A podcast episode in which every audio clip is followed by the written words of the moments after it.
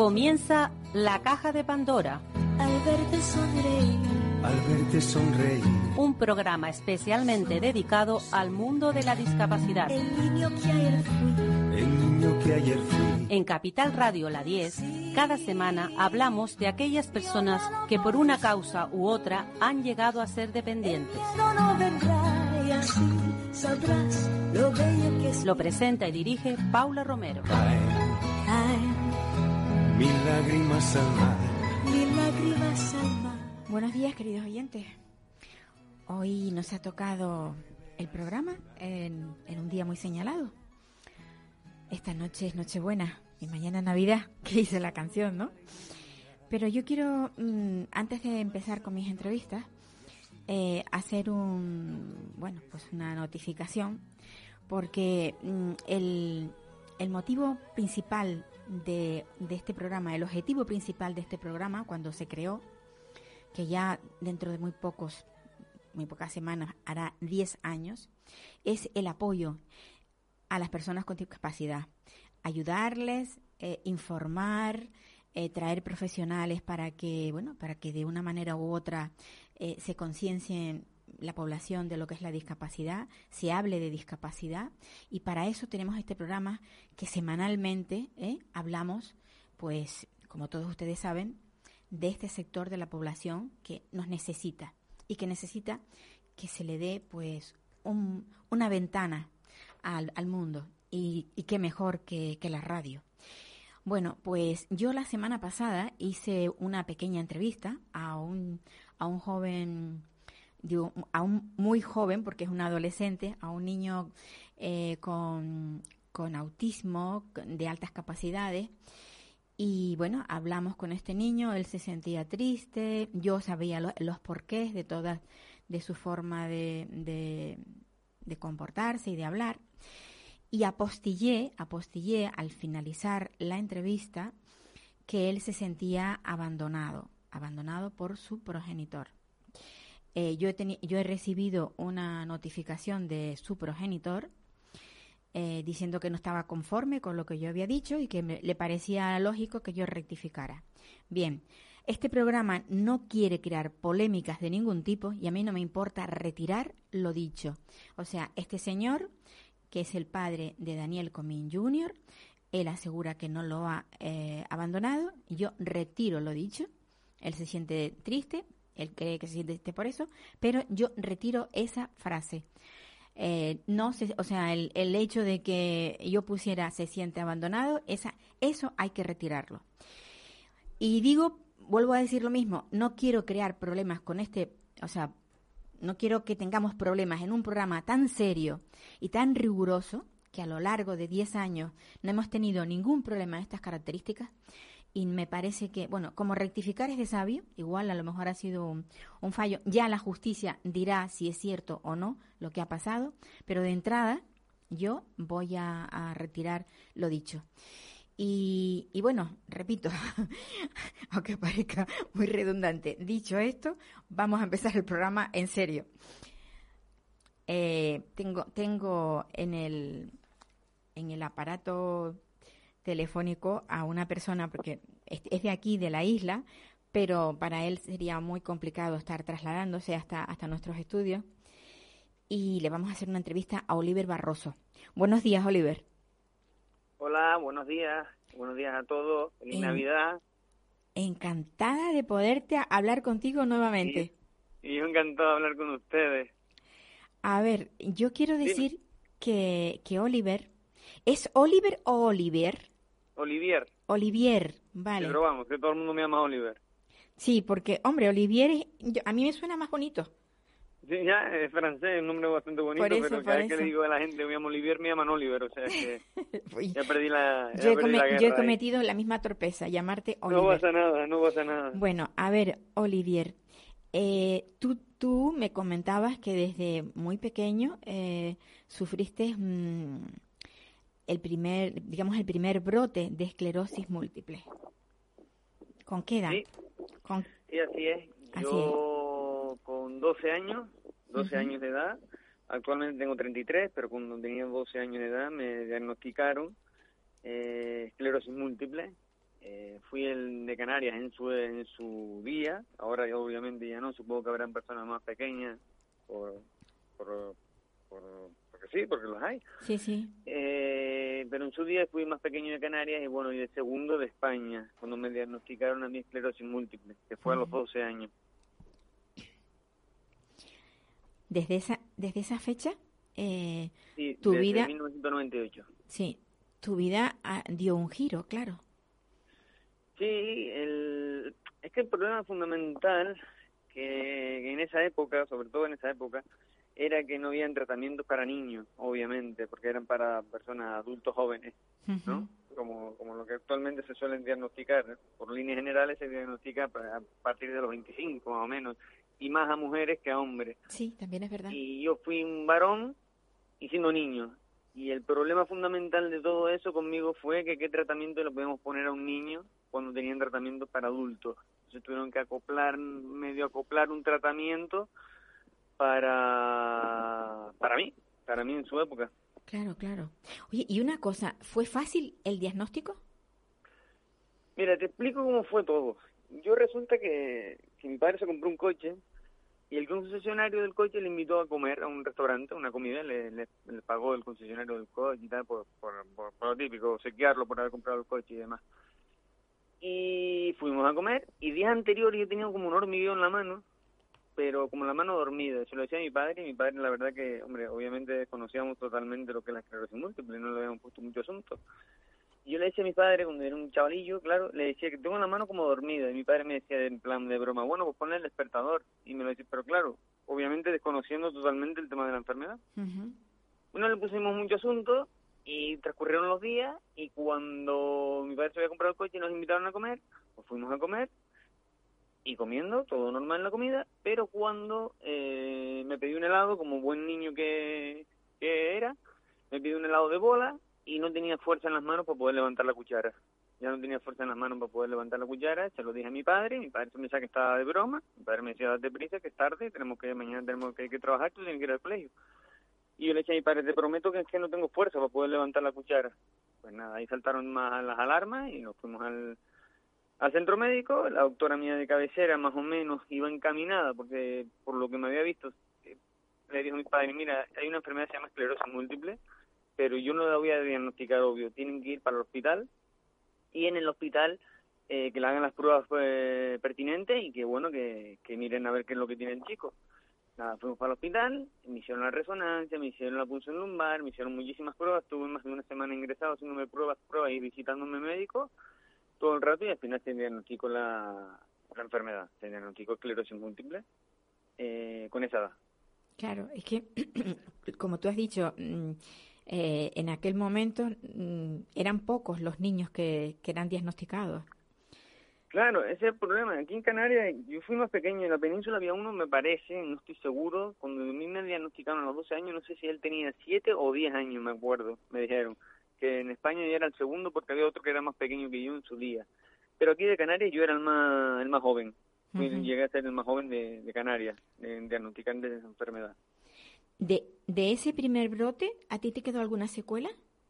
Mira, mi secuela, mis secuelas, pero en ese primer bloque no recuerdo bien.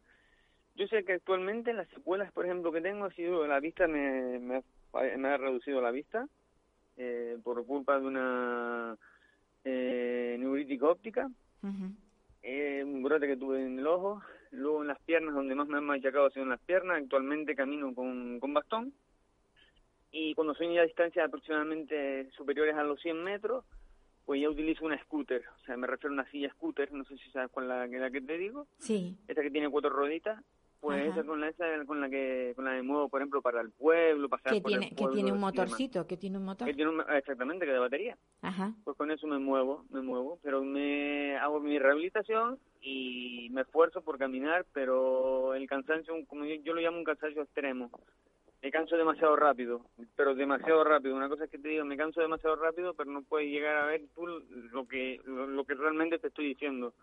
O sea, yo recorro 20, 30 metros y estoy parece que he corrido una maratón, ¿sabes? Que no me, ya no puedo caminar más, obvio. Y no llego con el bastón a los 100 metros, ya no, lo hemos medido más o menos, entre mi padre y yo medimos más o menos la distancia y calculamos que unos 100 metros aproximadamente. O sea que solamente consigues llegar a, a 100 metros. Ya, ya- llegado a Ya a ese extremo ya no, 100 ya no puedes. Las piernas me fallan, me tropiezo, me caigo cuando estoy fatigado en casa. Precisamente ayer me caí en casa. eh, estaba mi novia, estaba acostada allá, estábamos acostados, me levanté al baño y salí del baño y es que llevábamos un día un poco ajetreado. Salí del baño y me caí. Y, y cada dos por tres me, me caigo cuando me encuentro el cuerpo muy muy cansado, las piernas se me tropiezan y bueno, Bueno, todos, todos quienes conocen la enfermedad saben que la esclerosis múltiple es una enfermedad neurodegenerativa, pero que, bueno, con los avances que hay médicos, mm, se va paliando. Eh, actualmente tú tienes una medicación fija, evidentemente, sí, de la que no puedes prescindir. yo en mi medicación mm, eh, estoy un poco perdido en ese sentido porque mi medicación sé que son durante dos años. A partir del segundo año ya no sé lo que, que me van a... Ya he cumplido los dos años, me han hecho una resonancia recientemente, hace mucho, y van a mirar. Si tengo lesiones nuevas en el cerebro, me van a cambiar de medicación y si no continuamos con la que tengo. La Se llama la entrada, la medicación mía. Y la verdad que yo no me puedo quejar, me va bastante bien y yo pienso, creo y espero y toco madera incluso, de que con la resonancia no se den, no tenga ninguna manchita nueva en el cerebro, que esas son las lesiones que tenemos en el cerebro, pues yo pienso que no va a haber ninguna nueva, que no voy a llevarme ninguna sorpresa, pero vamos, que nunca se sabe, eso la verdad que nunca se sabe. Olivier, ¿tú crees que el estado anímico de, del enfermo es fundamental para, pues no sé, para, para, para llevar la, la, la enfermedad seguro? Pero tú, tú, porque yo te conozco, o sea, te conozco lo poco que te conozco, sé que eh, eres, te veo muy optimista y me gusta muchísimo. Ah, sí, sí, sí, sí, sí, sí, sí, el estado de ánimo es, es fundamental. Es muy bueno. O sea, el estado de ánimo es fundamental. Si eres una persona que, que piensas todo negativo, todo negativo, es que te hundes al momento. Ah, Incluso la enfermedad te ayuda también a que te hundas, porque la enfermedad también es verdad y es cierto que es propensa a que pueda coger depresiones nosotros, más propensa que una persona normal, porque por el cambio de humor que te puede dar, eh, siempre tienes que pensar que es de la enfermedad y tienes que ser, tienes que ser optimista, siempre tienes que mirar la, eh, las cosas con buena cara y ya está, mal tiempo buena cara, ¿no? Como se dice. Sin duda. Y yo, yo soy así, o sea, yo, yo la tengo hace 21 años, la enfermedad la sigo mirando, o sea, yo como he dicho me he hecho amiga de ella y no me he quedado de otra, la verdad. Y no le he hecho una batalla porque sé que la voy a perder, pero tampoco me rindo, o sea, no me no bajo los brazos tampoco. Eso me gusta. Y- esa esa y frase, bueno, me, esa frase ha gustado. No le hago una batalla porque sé me va- que me va a ganar, pero tampoco me rindo. Es muy buena. Sí, desde luego. O- Olivier, eh, ¿qué, es- ¿qué es lo que te ha, a qué te ha limitado la, la enfermedad? O sea, ¿tú has podido estudiar o, te, o ha sido un problema el, el tener esta enfermedad? Mira, cuando fue, cuando fui tan pequeño, el problema es que me hacían muchas pruebas médicas. Y yo quinto de primaria lo tuve que repetir porque faltaba mucho el colegio. Entonces Claro. el médico- los profesores dijeron, mira, lo más conveniente sería que el chavalillo este repitiera el curso para que cogiera bien el curso, porque es que ha faltado tanto que se ha perdido más de la mitad de, de lo que es el curso académico y no es no es aconsejable que vuelva a pasar de que pase de curso porque se va, se va a perder a partir de, de ese momento si lo pasamos de curso se va a perder el chaval entonces repetí curso eh, afortunadamente no tuve tantas bajas médicas por así decirlo en el, en ese curso académico por lo tanto lo pasé bien lo, lo pasé el curso y demás estudié primero el bachillerato y terminé el primer bachillerato y yo realmente era un poco vivir en la fantasía, ¿no? Porque yo realmente lo que quería hacer era piloto de avión. Obviamente era vivir en la fantasía, pero bueno, eh, me presenté al examen de, de acceso a la academia de piloto y lo probé. Y cuando fui al examen en Madrid, el examen médico, obviamente con la enfermedad lo suspendí. Lo Claro. suspendí, me llegó una carta a casa como que estaba suspendido, que con esa enfermedad estaba excluida de la aviación civil y no podía hacerlo. Por lo tanto, después de, de recibir la carta, la verdad que yo más o menos lo, lo veía venir, lo veía venir, que sabía que iba a pasar eso. Eres a optimista, pero eres muy realista. Sí, no, hay que ser realista, eso está claro. No puedes vivir en el mundo de fantasía, hay que ser realista. ¿Qué coño voy a ser yo piloto de un avión que entro por la cabina con el bastón? A ver si me entiendes. Eh, como comprenderás, no, yo sabía lo que iba a pasar. Lo único que yo quería probar el examen para demostrarme a mí mismo que yo puedo haber, podría haber estudiado esa profesión o esa carrera, eh, pudiendo haber- aprobado el examen, que me tuvieron que hacer el examen de física y de, de matemáticas y un montón de cosas. Y bueno, yo ese examen lo aprobé. Lo aprobé, y pero el examen médico obviamente no. Yo sabía lo que había ya. Y cuando, bueno, suspendí el examen médico, pues luego pensé, digo, me voy a ir al extranjero. Me fui a vivir a Toronto y a Nueva York. Me fui a vivir nada más tres meses. Y fui yo solo, sin amigos, sin familiares. Me quedé en una casa de que me, una casa que me acogían estudiantes y estudié y demás. Y cuando me vine a Tenerife eh, de nuevo, pues empecé a trabajar en, en una compañía famosa de, de ropa y luego eh, empecé a, me, me fui a trabajar a perfumería. Estuve trabajando en perfumería hasta que llegó un punto en el que ya no, obviamente cuando trabajas en perfumería estás todo el rato de pie De pie, sí. y había un punto ya en el que ya no podía más, ya no podía seguir más y me tropezaba ya por último, fueron unas navidades, las últimas que trabajé que hubo bastante trabajo y me tropezaba mucho, me caía y digo, ya no puedo seguir más. Bueno, pues ahí la baja, eh, me dieron, al cabo de un año me llamó un tribunal, del tribunal el médico me dio la incapacidad absoluta y luego solicité del otro tribunal que de la discapacidad, es incapacidad y luego hay otro tribunal de la discapacidad que Mm. me dieron un 66% de discapacidad y, y bueno, eh, me dediqué a, a hacer mi rehabilitación, a centrarme más en mi vida personal que profesional, como por así decirlo, ¿no? Claro. Mi vida personal, hacer mis rehabilitaciones, de ir a los médicos, de, de cumplir per- eh, perfecta y estrictamente con las medicaciones y demás. Y bueno, lo he llevado así, no, me quejo, no me quejo. Siempre digo una cosa, podríamos estar mejor, pero también podríamos estar peor. O sea, Sin lugar a dudas. no, no me quejo para nada. ¿Tienes, ¿Tienes cercano a, a tu domicilio el, el tema de, la, de las terapias que tienes que hacer? Sí, pero las tengo cercanas porque es privada, o sea, me las Ah, costeo porque amigo. por la seguridad, por la seguridad social y ponen a un rehabilitador y ponen a amor a 20 personas. Hmm, Me ponen a hacer un ejercicio y yo cuando vi esto digo, esto no, o sea, yo me hace falta a lo mejor ayuda en el ejercicio y el rehabilitador se va para otra persona claro.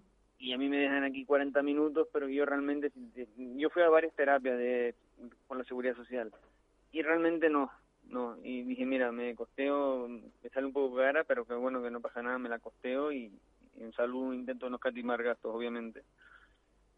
Y me la costeo y la tengo cerca de casa, la tengo a aproximadamente 10 minutos de casa, 10, 15 minutos de casa en, en coche o, o en moto, que incluso conduzco moto, una scooter, una pequeña scooter que tengo, también la conduzco. Y te puedes desplazar con facilidad y vas. Sí, yo le he hecho un acople para poner el bastón en la moto y cuando llego lo- con la moto lo que hago es llegar lo- a los locales que quiero llegar y obviamente con la moto aparcas delante. No tengo que recorrer mucho caminando. Claro.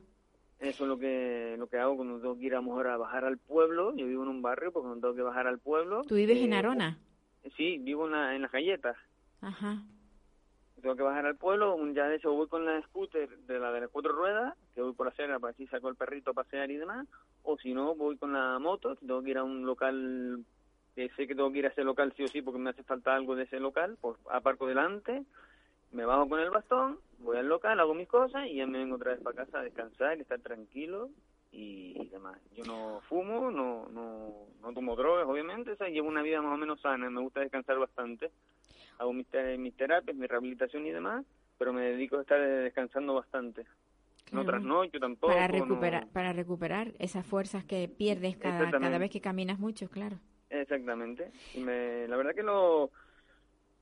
Yo pienso que me he organizado bien, no me puedo quejar, me, me he organizado me he organizado más o menos la, la vida bastante bien en ese sentido, ¿sabes? De descansar bastante y no forzar, pero no, o sea, el tema está en no forzar, como digo yo, no forzar la máquina, no Sí. forzarte a caminar demasiado porque también puede ser contraproducente, pero tampoco dejarte, no Claro, estar todo el rato claro. tirado en una cama que al final te vas a encamar, a los, tre- a los 40 años estás encamado, como digo yo. Sí, sí, sí. Ni, ni encamarte, ni estar todo el rato tirado al sofá y no te levantas para nada, eso tampoco, pero tampoco forzarte a hacer una maratón, a ver si me entiendes, porque cuando el cuerpo te dice que no puede, realmente créeme que no puede, o sea, ¿qué más quisiera yo poder hacerlo? pero ya no, obviamente ya no lo puedo, no lo puedo hacer. Olivier, ¿perteneces a alguna asociación de personas No. con... ¿No? No, y te explico por qué.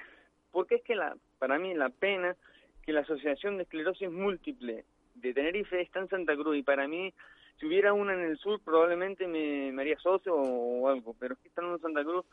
eh, a mí me gustaría colaborar con los con Es que sabes por qué te lo digo, porque teniendo ese talante que tienes tú y esa esa positividad que le ves, el, o sea, tienes cosas malas pero aprovechas las buenas, yo creo que a personas que empiezan a tener la enfermedad, por ejemplo, serías tú serías un puntal para ayudar a esas personas. Sí, ¿Lo has pensado? el, el problema está en que la, la asociación me queda en Santa Cruz. Obviamente Sí. yo vivo en las galletas y me queda súper lejos de ir. Y para mí coger el coche y ir a desplazarme, para mí es un coñazo. Un coñazo en el sentido de que yo me canso incluso. Yo realmente como descanso acostado y sentado me canso bastante. Coger el coche, subir a Santa Cruz, e ir a la fundación o a o donde tenga que ir, para luego volver a coger el coche, venir para el sur y demás. Y también como está el tráfico aquí en la isla, pues la verdad que no no no acompaña mucho, o sea, no si hubiera uno en el sur que estuviera no estuviera muy lejos de mi casa, probablemente sí, sí iría y sí me haría Partici- socio y colaboraría en lo que claro, hiciera falta. claro. Sí, colaboraría en lo que hiciera falta. No tendría ningún tipo de problema. Yo conozco muchas personas aquí del pueblo, conozco a varios que le han diagnosticado esclerosis múltiple y muchas veces la madre me buscan a mí eh, porque saben que yo la tengo hace años y la acaban de diagnosticar y están un poco desorientados, un poco perdidos y yo les digo siempre que mira, no te, no te desorientes, no te pierdas, eh, la enfermedad no es igual para todos y el hecho de tener eh, esclerosis múltiple no significa que estés confinado a estar en silla de ruedas, ¿sabes? Eso que se te quita de la cabeza.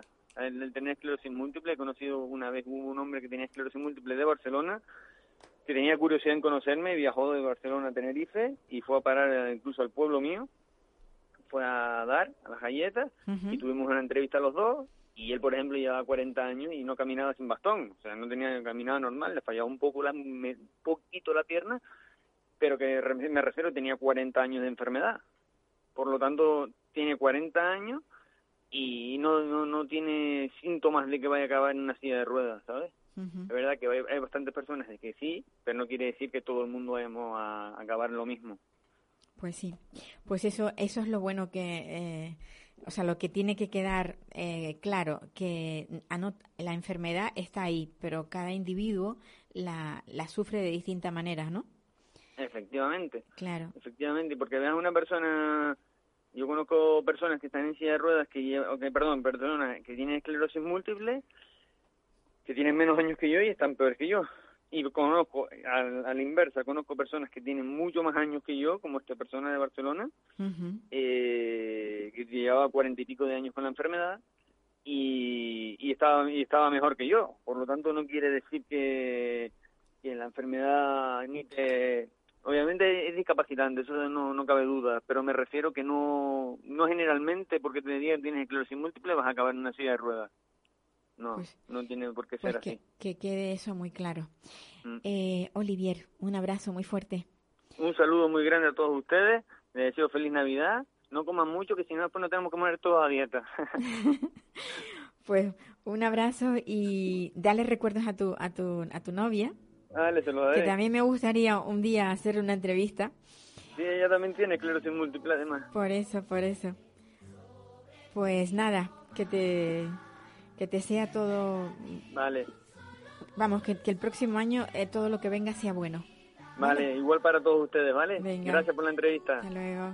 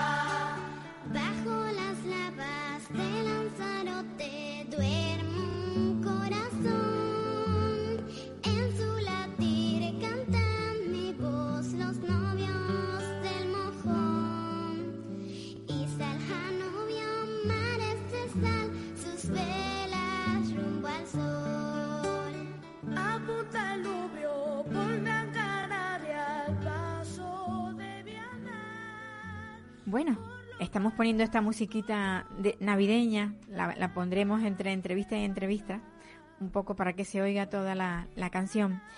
Eh, ahora vamos a hablar con Paula Flores, que es una persona que, bueno, que ha estado vinculada con el mundo de la discapacidad. Ella lleva, lleva muchos años conociendo qué es lo que ocurre en torno al mundo de la discapacidad. Ella está en Sevilla y, bueno, ha accedido a hablarnos. Buenos días, Paula. Buenos días, Paula, ¿qué tal? Mira, Paula y Paula. ya que se dice, ¿no? Sí, sí, es curioso, ¿sabes? Sí, la verdad que sí. Paula, tú, tú, eh, yo, la presentación que he hecho ha sido que llevas muchos años vinculado al mundo de la discapacidad. Eh, has conocido a lo largo de tu vida, pues, supongo que determinadas personas, eh, no sé si gente pequeña, adultos, no sé cómo, exactamente con quién te has movido tú. Eh, digamos con personas mayores. Con personas mayores. Sí, sobre todo la discapacidad física y orgánica. Ajá. Y, y, y, cuéntanos un poco qué es lo que no sé qué, qué es lo que has Eh, mira, vivido. yo he trabajado ¿vale? Eh, durante 18 años en una entidad sin ánimo de lucro, como te he comentado, dedicado a la discapacidad física y orgánica. Y- Eh, digamos, yo sobre todo he trabajado lo que es en el área económica, ¿vale? Yo soy diplomada en relaciones laborales, yo tengo una discapacidad física también.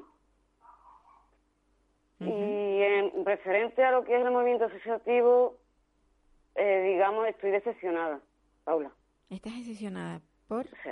Eh, digamos porque, eh, como bien sabes, las ONG son entidades privadas que están formalmente organizadas de carácter voluntario, sin ánimo de lucro, cuyo objetivo principal es impulsar el reconocimiento y el ejercicio efectivo de los derechos sociales para ayudar a una sociedad más inclusiva. Y yo creo que eso no se está dando. no se está dando. No se está dando. Yo creo que las entidades del sector se están metiendo en un, en un terreno que creo que es competencia de la Administración. Y en tu opinión, eh, ¿qué se podría hacer? Porque claro, tú sabes que muchas veces eh, cuando la gente se siente abandonada, lo que hace es agruparse y hacer asociaciones para, para sentirse... Es que eso es lo que está ocurriendo, porque es que lo que yo estoy viendo era que si nos vamos un poco al pasado, ¿vale? Digamos, estas entidades surgieron de, por un grupo de personas que no se sentían integradas en la sociedad, Claro. que eran personas con discapacidad que estaban moviendo esto para que se, para re- reivindicar unos derechos y para que las personas con discapacidad fueran reconocidas, porque antiguamente, como tú bien sabrás, a la persona con discapacidad se le tenía escondida Exacto. No tenía visibilidad y se le conocía o bien como el tonto del pueblo, o el de la sillita de ruedas, o el de la muleta. Y de ahí pues no salía, no, no se avanzaba. Sí. Entonces ahí hubo un grupo de personas que para mí eso fue bastante gratificante y por parte de ellos una gran labor, que se unieron y empezaron una lucha. Pero esa, digamos, esa esencia principal creo que se ha ido perdiendo. Y digamos, en vez de ir avanzando en que la persona con discapacidad sea más autónoma, seguimos viviendo, al menos yo así lo percibo, ¿vale? Vivimos, vi- seguimos viviendo como estuviéramos en el, en el patriarcado, ¿vale? Quiere decir que una persona con discapacidad no puede avanzar si no tiene a su lado una persona sin discapacidad. Y eso es erróneo, ¿vale? Porque primero hay que empezar a diferenciar y hablar de diferentes tipos de discapacidad. No lo mismo una discapacidad, como tú bien sabrás, intelectual que física. Sin lugar a dudas, sin lugar a dudas. Mm. Exactamente, son totalmente diferentes, ¿vale? Y luego también ahora nos encontramos con un nuevo tipo de discapacidad, que la, son los que vienen de una incapacidad permanente. No sé si tú sabes lo que, que so- son ese tipo de personas. A ver, y también tenemos que tener en cuenta cuando las personas llegan a mayor, que también sufren una discapacidad y son dependientes totales. Exactamente. O sea que el mundo de la discapacidad es muy, muy amplio. Es que es muy amplio, por eso digo que antes podíamos hablar, que antes se hablaba de dos grupos, intelectual y física, y de ahí no se salía, y ahora ya, digamos, con el- eh, la sociedad avanzando y luego también va, va viendo más enfermedades, Sin lo cual duda, cada vez hay más discapacidad. Es que darte sí. cuenta que ahora mismo la sociedad representa casi cuatro millones de personas con discapacidad. Sí, señor. Ahora mismo, ¿Ves? Es un, digamos, un número bastante significativo. Y entonces lo que estabas comentando, entonces que ca- cada lugar ha hecho, a que ha habido asociaciones que estaban representando al colectivo, pero cuando las personas ven que esas asociaciones no les están brindando lo que están buscando, ¿qué ocurre? Que determinadas familias están formando sus pequeñas asociaciones sí, para poder eh, cubrir esos recursos que, que, la, que las propias asociaciones no le están ofreciendo. Entonces, digamos, estamos creando un montón de, os- de asociación, aso- eh, de entidades, perdón, ¿vale? Y no se está cumpliendo el fin que deberíamos de, de conseguir. Además hay una cosa, aquello de que la unión hace la fuerza, cuantos más se disgreguen, menos fuerza se tiene a la hora de, de bueno, pues de demandar recursos, por ejemplo, porque eh, hay, hace mucha falta los recursos para cuando las personas se hacen mayores. Las personas con discapacidad intelectual, por ejemplo, que se fallecen sus padres o fallecen sus familias, necesitan recursos para que no estén tirados en la calle, evidentemente. Correcto. Y estas correcto, cosas, pues, de acuerdo. tú, tú Por eso, por eso es lo que te decía antes, que yo creo que las entidades están asumiendo unos, unos recursos, ¿vale? Hmm. Que yo considero que deben ser públicos y lo debe de gestionar la administración. Es como el caso recientemente, que de hecho lo comentaste en el otro día en tu programa, del chico este de Rafael de aquí de Sevilla que se ha quedado sin plaza. Exacto. Yo Sí. eso no lo veo, yo considero que una residencia y la y el tema de, la de, de, la- de las viviendas tuteladas y demás debe de ser una- algo público y Sí. debe ser gestionado por la administración donde todo el mundo si se ve imposibilitado o tiene derecho a ello presenta su solicitud, eso te digo, y en la administración la que tiene y las asociaciones lo que tienen que estar es controlando que se cumplan y agilizando esos procesos, digo, y está pendiente de que se presten unos servicios públicos y de calidad, pero no, digamos, coger esos servicios y gestionarlos ellos. Yo ahí creo que estamos perdiendo un poco la esencia. Sin lugar a dudas. El, el Porque, caso, el caso que- eh, al que tú te refieres de Rafael es que no tiene nombre porque la administración le, ce- le da un, un recurso, tiene una plaza en un lugar semipúblico, porque realmente es una asociación, pero que está subvencionada, y yo creo que casi en su totalidad, por, por el gobierno en cuestión, que es el vuestro, el, el, el gobierno de, de Andalucía, y se niegan a darle la plaza. Este, este Es que eso no se entiende, eso no se entiende, porque como bien has dicho, una asociación, normalmente el 90% eso son subvenciones públicas, ¿vale? Un 10% son cuotas o donaciones que reciban. Exacto. Y luego, si encima tiene sus contratados servicios, yo te digo, ¿no? No, no tiene cabida, ¿cómo a esa persona la pueden dejar en la calle? No, no tiene, no tiene No explicación. se explica, ¿sabes? Te digo, no, no se explica, Paula. Entonces, Pero por bueno. eso, eh, lo que decía el compañero que lo entrevistaste la semana pasada, que no me acuerdo su nombre, Sí, creo Carlos. que es Carlos, educador. ¿Perdón? Carlos se llama. Ahí está, Carlos. Sí, Carlos de Que Lemón. deben ser servicios públicos, o sea, te digo, ¿no? Y aquí en Sevilla, pues tenemos un- eh, el hospital F militar que está ahí abandonado, o sea, te digo, ¿no? Que tiene poco uso. Sí, y ahí es sí, donde sí. se debe de eh, montar una infraestructura y que sean servicios públicos. Sí, sí. ¿vale? Es igual que con lo que está ocurriendo ahora mismo también con los centros especiales de empleo, Paula.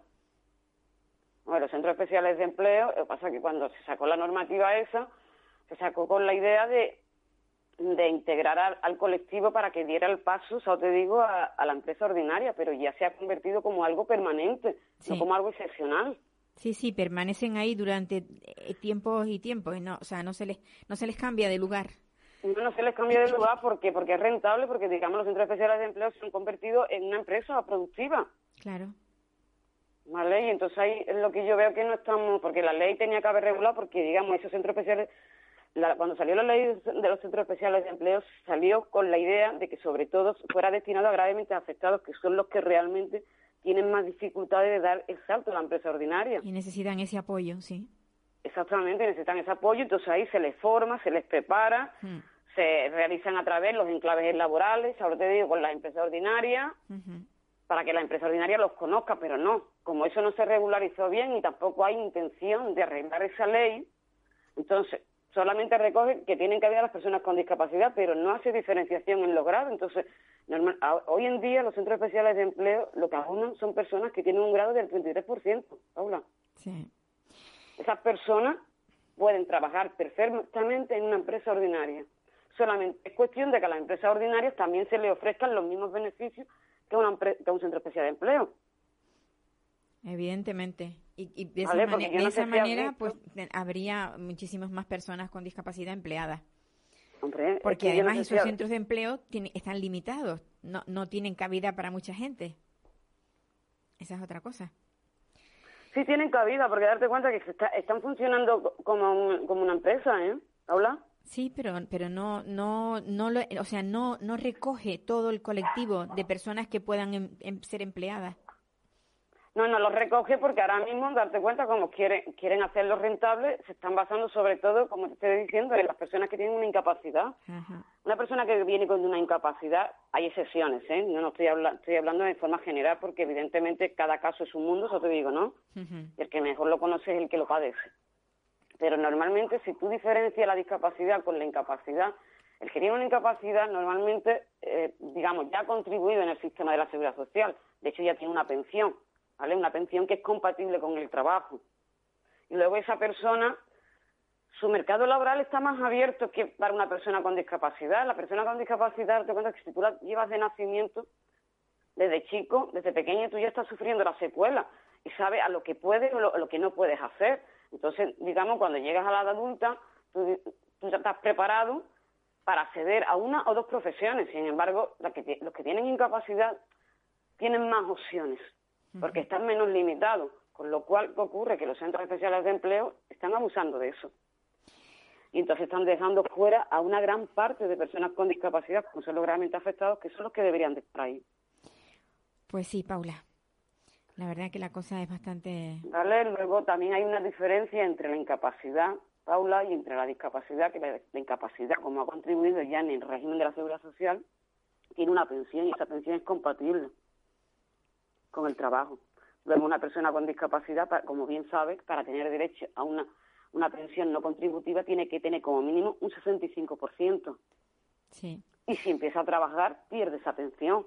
También con lo esa- cual esa- yo ahí considero que hay un agravio comparativo.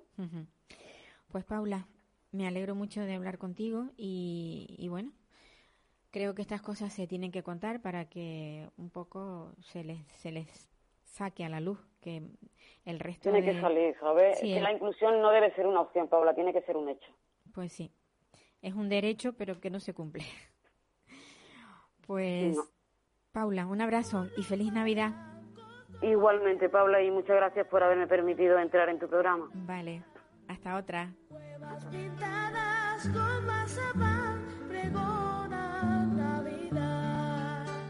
Vamos, cantemos, somos siete sobre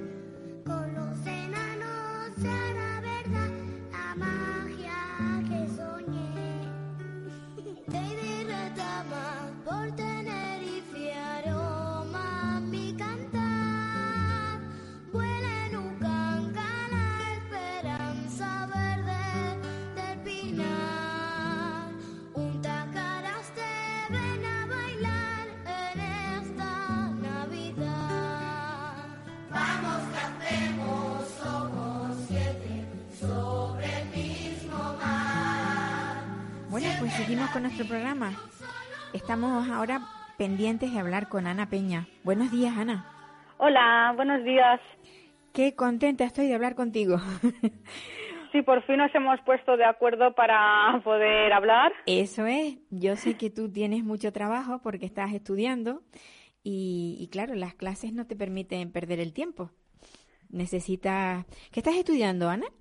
Estoy en estudios ingleses, que es la antigua filología inglesa. Ajá, qué bien. Bueno, yo quiero ante todo decir que Ana es una, una joven con autismo, con lo que antes se denominaba Asperger, que yo ahora no sé cómo se les denomina. Dime tú. Eh, TEA grado 1. TEA grado 1. Ajá. A ver, Ana, tú, mm, bueno, yo te he conocido a través de, de tu amigo Ignacio. Ignacio, Sí, que debe ser que os lleváis muy bien y, y siempre os veo incluso fotografías juntos y demás. Eh, él siempre se ha quejado del trato que reciben las personas con, con TEA. ¿Cómo, cuéntanos tú cómo lo has vivido, cómo lo vives tú.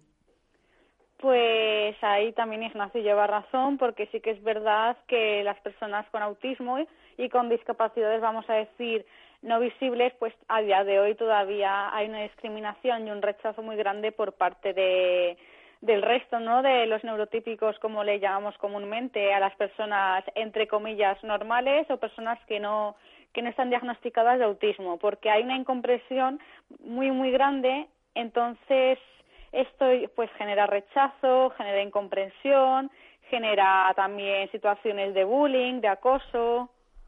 ¿Tú has vivido eso a lo largo de tu vida? O sea, cuando, sí, sí que es verdad que lo he vivido. Luego también, por ejemplo, cuando estuve en bachillerato, eh, es verdad que en esa época, en esos dos años, la cosa estuvo relajada. Luego empecé la universidad, sí que es verdad que tuve problemas. En mi primera carrera es que yo he pasado por tres carreras, o sea, esta es mi tercera. Primero empecé la carrera de información y documentación, allá por el año 2015-2016. Y e integrarme pues fue un trabajo muy difícil, tenía muchos problemas con los compañeros, no me comprendían.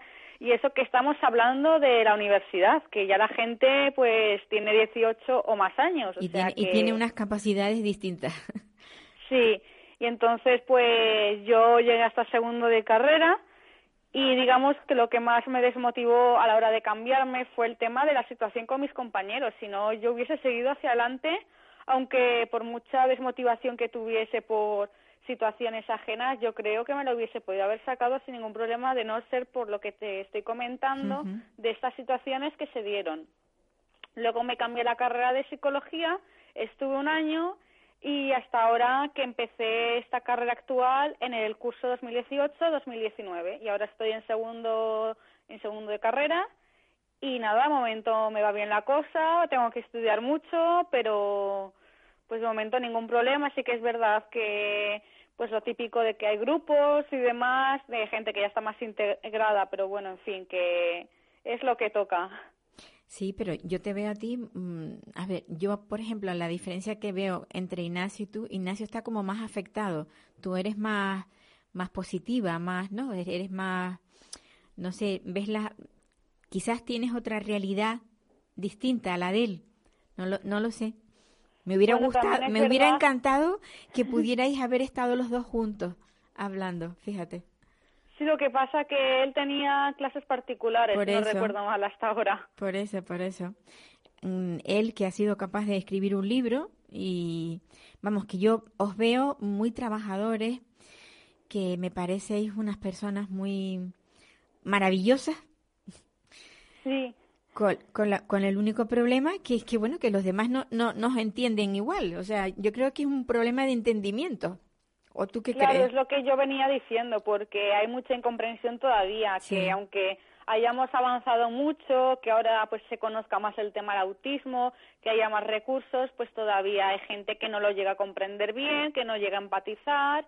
Entonces es lo que dije de que se generan situaciones de acoso, de rechazo, porque todavía, pues bueno, hay gente que no lo entiende, porque ten en cuenta que el autismo, como yo decía bien al principio, no es algo visible, es decir, no es como por ejemplo el síndrome de Down, que físicamente tú sabes cómo es una persona con síndrome de Down, el autismo como no se ve a simple vista, sino que te puedes dar cuenta de que ciertos comportamientos no son los habituales, pero claro, muchas personas, pues antes de pensar que esa persona tiene autismo, pues pensarán que es un mal educado, que está mal educado, que en fin. Sí, sí, que, lo, que no tratan de entender exactamente qué es la, la situación por la que pasan. ¿Cómo ves tú a los niños? Porque claro, tú, tú eres una persona de altas capacidades, pero tú sabes que dentro del autismo mm, hay muchísimos grados. Sí. ¿Cómo ves tú a los niños cuando, o sea, cuando te tropiezas con algún niño, por ejemplo, que, que, le falta el habla, el, autismo no verbal? Eh, ¿Te pones en su lugar? A ver, yo, por ejemplo, voy a un centro eh, que se llama CETEA, que está especializado en trastornos del espectro del autismo. Entonces, pues ahí la mayoría de gente que va son niños y chiquititos, pues niños de 5 años, de 7 y algunos pues se comunican pues mediante gestos o bien pictogramas. y bueno, pues sí que es algo que a mí no me ha pasado, pero en fin, yo entiendo que cada uno tiene su grado de, como tú decías, de afectación y bueno, pues también yo he tenido compañeros porque yo estuve en el instituto, había un aula para personas con autismo. En ese momento se llamaba TGD, pero luego lo cambiaron y pasó a ser TEA y tenía compañeros que les costaba mucho, pues a lo mejor formar frases, les costaba hablar, aprendieron a hablar hasta los nueve años, es decir, que a lo mejor son situaciones que yo no he tenido, pero que podría perfectamente haber pasado por ello. Claro. O sea que eres consciente de, lo, de las dificultades que tienen esas personas, está clarísimo. Sí. El grado de empatía tuyo tiene que ser superior al de cualquier otro. Pues no sé decirte, diría que también depende de la situación y un poco, ¿no?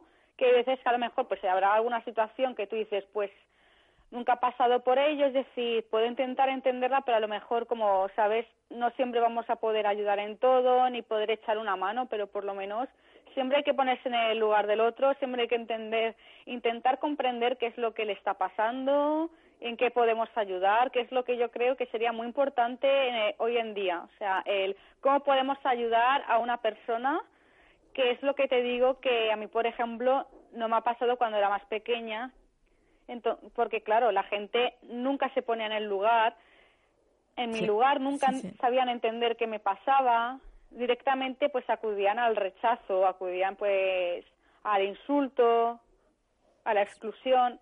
Claro, eso es lo malo. Y, en esta asociación, en FTA, ¿qué, es lo, qué, qué actividades tienes tú?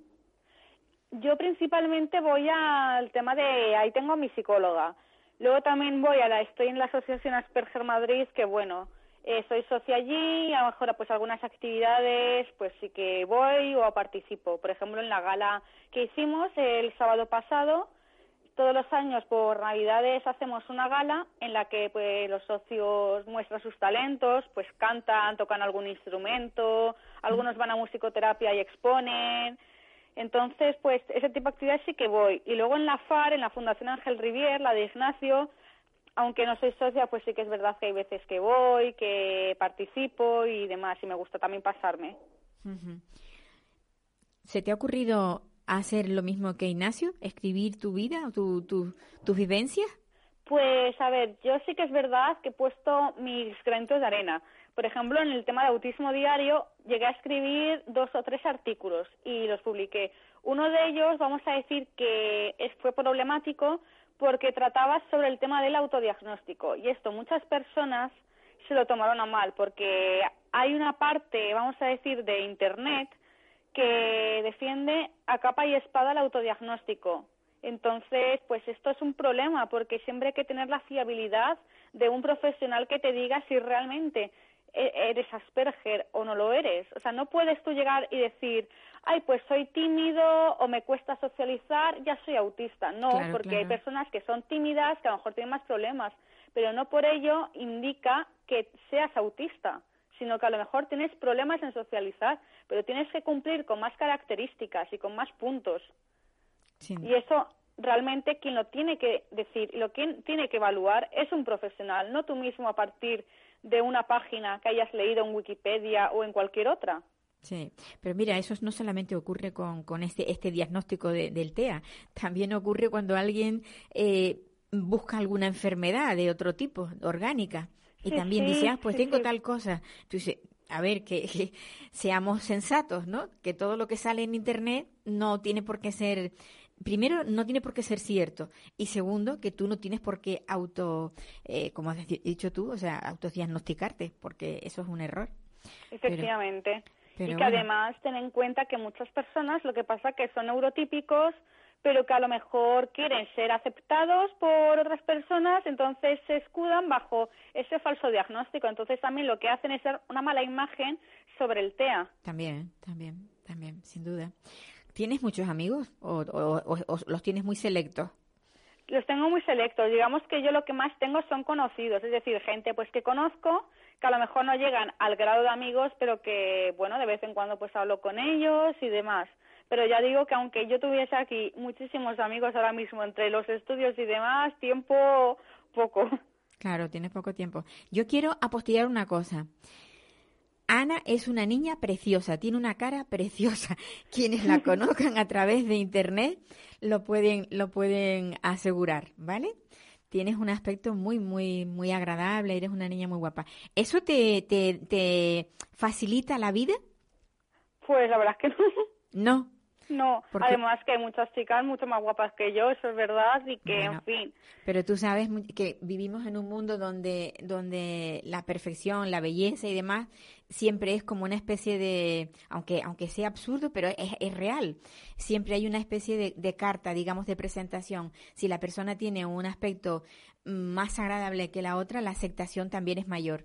Por eso te lo preguntaba, o sea, es una Pues, pregunta que que- te puede resultar un poco incómoda, pero es que vista tu imagen, que ya la, yo la conozco, eh, pienso que a lo mejor te ha podido de alguna manera facilitar pues las amistades, por ejemplo. Canta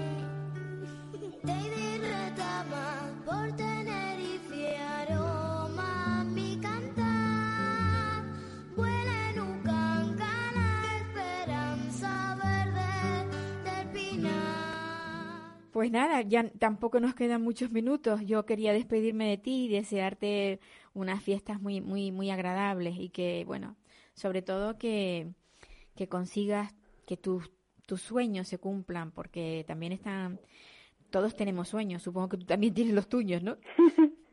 sí. Y sobre todo mm, esa carrera que has elegido, que, que es muy bonita, la de la fi- filología inglesa, lo que nosotros llamábamos la época nuestra filología inglesa. Se te tiene que dar muy bien el inglés, evidentemente. Sí, la verdad es que el inglés siempre se me ha dado bien y siempre me han gustado los idiomas, o sea que Que te veo terminando esta y enganchándote a otra con otro idioma. sí, también doy italiano en esta carrera, así que Ah. seguiré con italiano y luego pues, a ver, Pues entonces nada, que te digo, que eso, que te vaya todo muy, muy bonito, como se dice por aquí en Canarias, y que, y que tus sueños, como repito, se hagan realidad.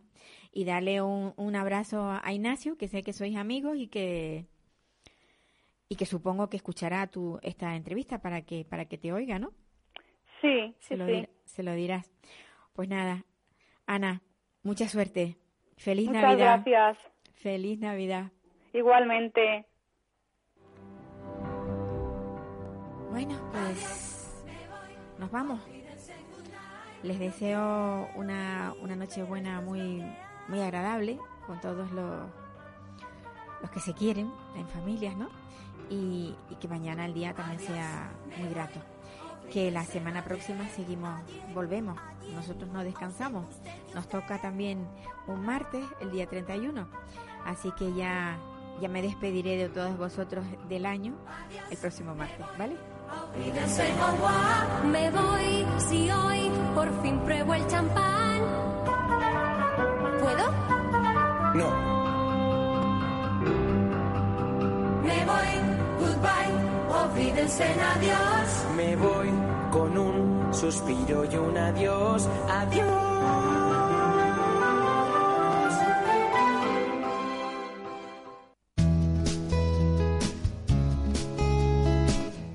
Capital Radio, Música y Mercados.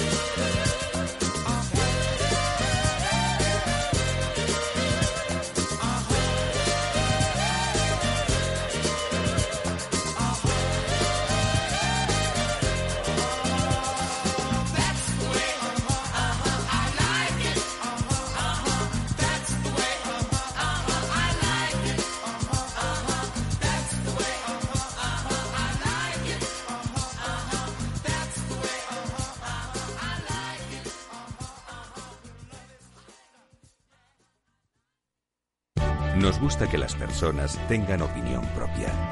Quienes aquí hablan también expresan su propia opinión.